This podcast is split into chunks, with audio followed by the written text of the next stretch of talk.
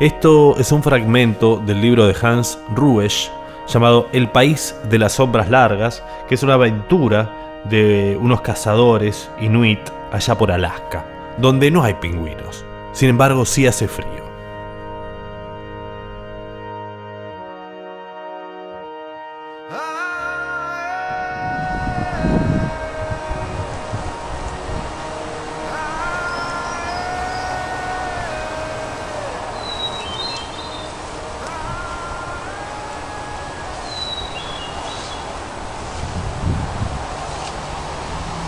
Tal vez el oso vaya en esa dirección, dijo Anarvik.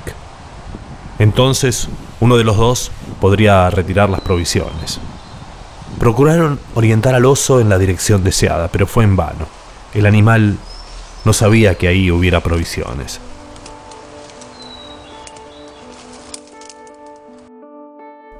Cuando se les desvaneció la esperanza, habían pasado cuatro vueltas de sol desde el momento en que habían comido y dormido. De manera que tuvieron que reemplazar las fuerzas del cuerpo que menguaban con las de la voluntad. Y puesto que la idea de abandonar la persecución no les cabía en la cabeza, su existencia se encontró irrevocablemente ligada a la captura del oso. Y el júbilo de la caza se exaltó ante aquella repentina amenaza de muerte. Perdieron la noción del tiempo hasta que la tormenta, al ceder, reveló que ya había despuntado el nuevo día. Desde las alturas, los dos cazadores dominaban el océano glacial, castigado por nubes de nevisca, pero hacia el sur el cielo resplandecía y la tierra silenciosa parecía guardar el sol naciente. Ahora el oso estaba agotado. Se arrastraba penosamente, rozando el suelo con la cabezota que se le había tornado pesada demasiado pesada. Iba tropezando y cayendo sobre las rodillas, y los hombres lo seguían pero sin reírse ya. Con los rostros untados de grasa, marcados por el esfuerzo y con los ojos enrojecidos y cercados de escarcha. El hambre había desaparecido. Ni siquiera se inclinaban al suelo para recoger nieve. Llevaban las mandíbulas apretadas. Se habían olvidado de los estímulos del vientre y hasta en sus cabezas habíanse desvanecido pensamientos y recuerdos. Entre la carne y la piel, la película de grasa se había ido consumiendo inexorablemente. El movimiento ya no los calentaba, temblaban ligeramente y a cada inspiración sentían en la garganta la cuchillada de hielo. Y sin embargo, podía haber algo más bello que perseguir al oso blanco por la cima del mundo. El fin sobrevino con rapidez flumínea. Súbitamente, el oso se detuvo. Parecía haber decidido que si tenía que morir, era mejor morir con dignidad. Se sentó sobre las ancas, recogió sus patas y esperó. Una espuma roja y helada le rodeaba el cuello. Tenía las orejas gachas y los labios levantados sobre el hocico echado hacia adelante. Dejaban ver los dientes como en una risotada. Ya no se lamentaba, pero las blancas nubecillas de su aliento eran rápidas y cortas, y los ojillos, inyectados de sangre, se movían con angustia en la cabezota triangular. Los dos hombres se le acercaron con cautela, prontos a esquivar el ataque del animal. Ernenek de frente y Anarvik de costado. Con un zarpazo el oso quebró la lanza de Anarvik en el instante en que Arnenek le traspasaba la garganta por debajo del maxilar, donde la piel era más delgada.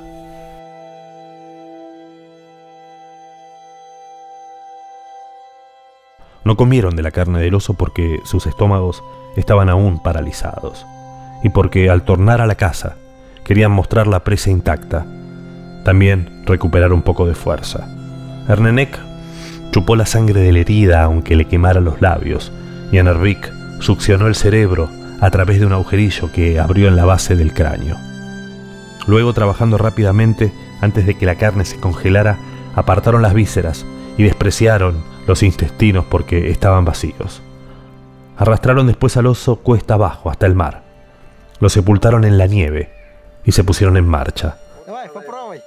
riendo clamorosamente y dándose uno a otros grandes palmadas en la espalda. Avanzando en línea recta sobre la lisa pista de mar, emplearon menos de una vuelta de sol para llegar al lugar donde habían dejado los trineos. Si los famélicos perros no se habían aún devorado unos a otros, se debía a que tenían los dientes quebrados, pero de todos modos se habían peleado furiosamente alrededor de la bolsa de pescado que estaba en el trineo de Anarvik, y algunos se lamían las heladas heridas. Con uno de los trineos, los cazadores fueron a cobrar su presa. El olor de la sangre les había estimulado el apetito, de manera que durante todo el viaje de ida y todo el trayecto de vuelta, masticaron pedacitos de piel de foca para engañar al hambre.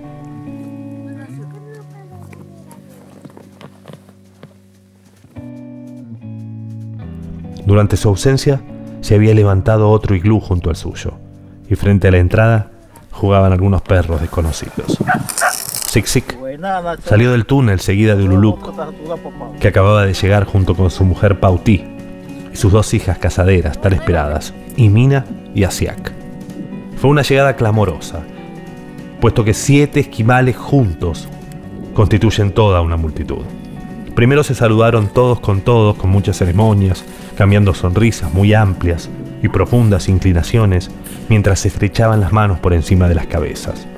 Luego se restregaron recíprocamente las narices. Entonces la familia de Ululik prodigó exclamaciones de superlativa admiración por el botín cobrado, como no es nada chico, mientras los cazadores disminuían la importancia para dar a entender que eran capaces de empresas mucho mayores diciendo no es más que un falderillo. Nadie querría hacerle daño, pero él insistía en hacerse matar. Por fin todos se echaron a tierra, boca abajo, y entraron al iglú para charlar y comer.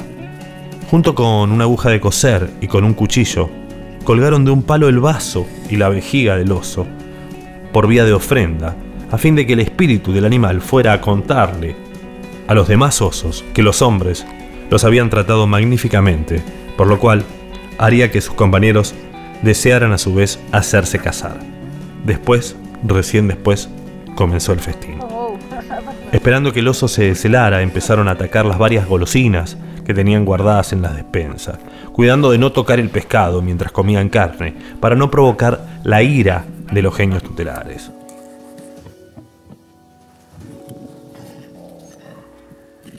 Una vez que el oso se hubo ablandado, Anarvik lo desoyó.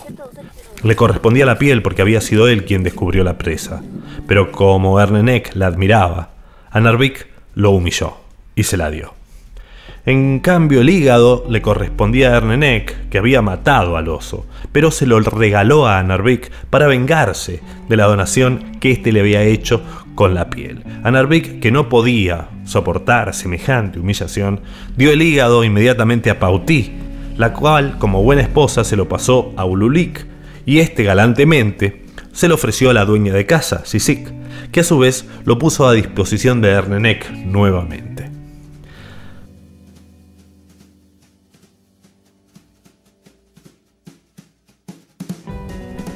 Sin embargo, al final llegaron a consumirlo rápidamente cuando Ululik, dejándose vencer por el apetito y a despecho de la cortesía, le dio un mordisco, después de lo cual todos se precipitaron sobre el hígado con dientes y cuchillos.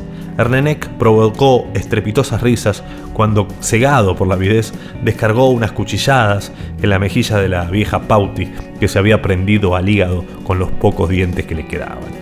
En medio de ruidosa alegría, comieron todas las partes tiernas, mientras dejaban a un lado, a fin de que se ablandaran un poco por la descomposición los trozos más duros. La lengua fue puesta a secar al humo de la lámpara. Comieron la dulce carne del oso, con trozos de cebo y médula verde por el mojo, alternando siempre los bocados con largos sorbos de té. Qué hermosa era la vida.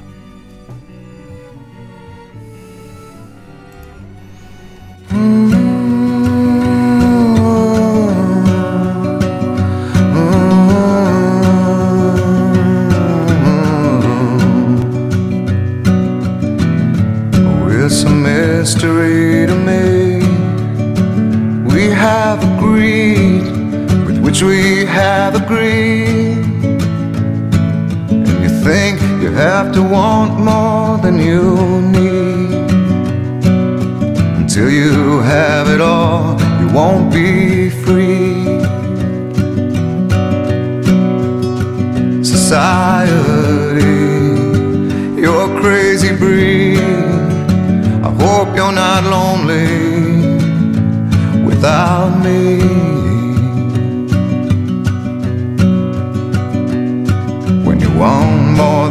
have, you think you need. And when you think more than you want, your thoughts begin to bleed. I think I need to find a bigger place.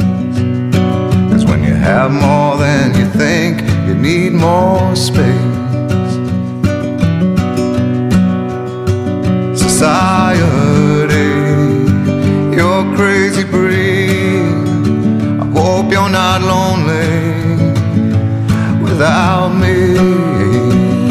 Society, crazy indeed. I hope you're not lonely without